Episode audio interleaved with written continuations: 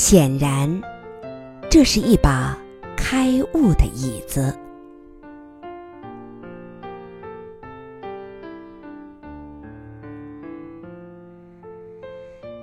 哦，不要以为它只是一把椅子，不要以为它只是一把普普通通的椅子。这的确只是常见的街边的长条椅，铁做的底架嵌着木板，铁条涂着浅蓝的漆，有些地方露出了黑色的锈斑。木板上也涂着浅蓝的漆，风吹日晒，有些脏，有些地方翘了皮。显然，很长时间没有人来修理了。我每天经过椅子身边，什么也没有在意。对于许多人来说，熟视无睹的，往往便忽略了它的存在。夏夜闷沉，我读书读到繁星深处，想睡睡不着，就走出家门来，没有目的的散步，直到不知不觉地坐在这把椅子上。我抬头望着星星，后来不知不觉地睡着了。下面。是我在梦境中跟这只椅子的对话。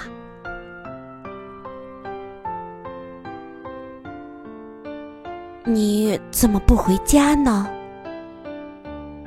呃，累了，在你这儿睡一会儿吧。你怎么不回家呢？我，我们椅子，人把我们放到哪儿？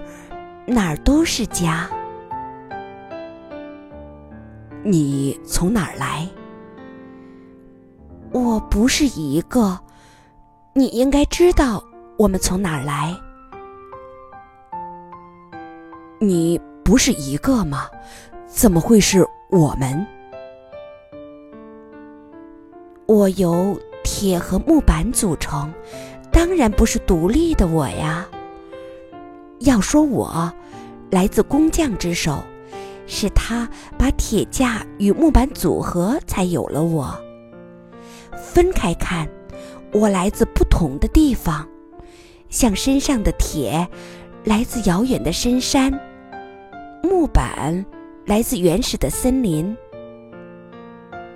我来自铁，可是矿石是铁的故乡，大山又是矿石的故乡。大地深处，又是大山的故乡；星球的碰撞，又是大地的故乡。关于铁，我记得只有这些。我又来自一棵树的树杈，那是那棵立在山野里的树，可以作为我故乡的树。嗯，已经不存在了。我记得那片人迹罕至的山野，那片广袤的、封闭的、连阳光都照不进去的森林。作为我故乡的那颗，来自一粒种子，那粒种子来自一只飞鸟。它从遥远的地方吞食了许多树籽，飞过那片山野时，它把没有消化的食物。排泄出来了，其中有这粒种子。再远的事，嗯，我记不得了。你怎么来到这里的呢？矿石被人从深山里开采出来后，运到了冶炼厂，进了熔炉，化成了铁水。当然，也有一部分。我骨肉相亲的矿石，因为不是铁，被人抛弃了。然后我冷却了，后来进了轧钢厂，成了铁条。后来，有人把我焊接在这儿，并用钢钻打了许多眼儿。这时，木板就来了。那时，木板还没有颜色，脸色苍白。我的另一部分来自一棵树，确切的说，是一棵树的胳膊。加工木板的人当时想把我当劈柴卖了，后来他围着我绕了一圈，说了声：“卖劈柴有些可惜。”你在这儿累不累呢？累什么呢？我们椅子生来就是支撑他人的，我们从来不累。你愿意让什么样的人做呢？谁都可以做。我们愿意给弱者以支撑，给病痛的人以安慰，给年老的人以慰藉。给顽皮的孩子以玩具，给劳累的人以歇息。我只想对人有所用。坐在我上面的，有白发苍苍的老人，也有咿呀学语的孩子，还有白、黄、黑、红各色皮肤的人。我也见证过爱情，有许多情侣相拥着坐在我身上。也有一个失恋的小伙子，在我的身上刻了许多字。哦，他刻了些什么？你不疼吗？我记不得了。哦，疼，当然疼，但是我们不会喊出来。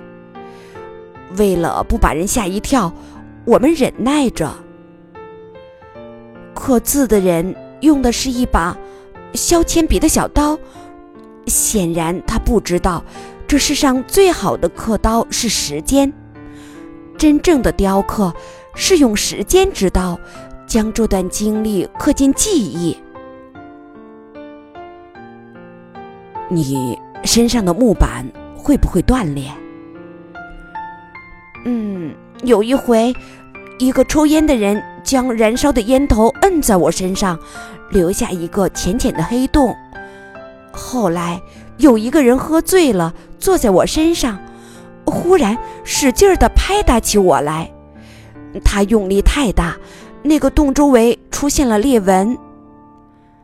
后来有一对恋爱的人不分别坐着，而是两个坐在我一个地方，太沉了，结果。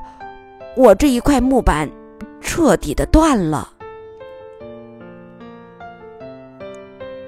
没有人来修吗？听去年来刷漆的人讲，我们这街头的椅子马上就要换掉了，不用修了。那，你去哪儿呢？不知道，我们椅子放到哪儿？哪儿是家？如果把你拆成铁与木板呢？那也没什么，本来我就是组合的，分开也正常。一切事物都有成住坏空，我一把椅子怎么会长存于世呢？想到未来自己不存在了，你难过吗？如果被拆开，我想，铁与木板会互道珍重。铁如果能够再用，就接着为人们做贡献。木板不能用了，化作燃材，化为热量，也挺好。到那时，我不再是椅子，哪儿来的椅子的难过？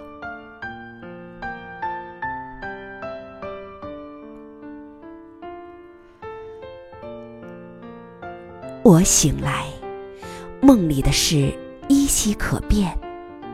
我对这把椅子升起了恭敬。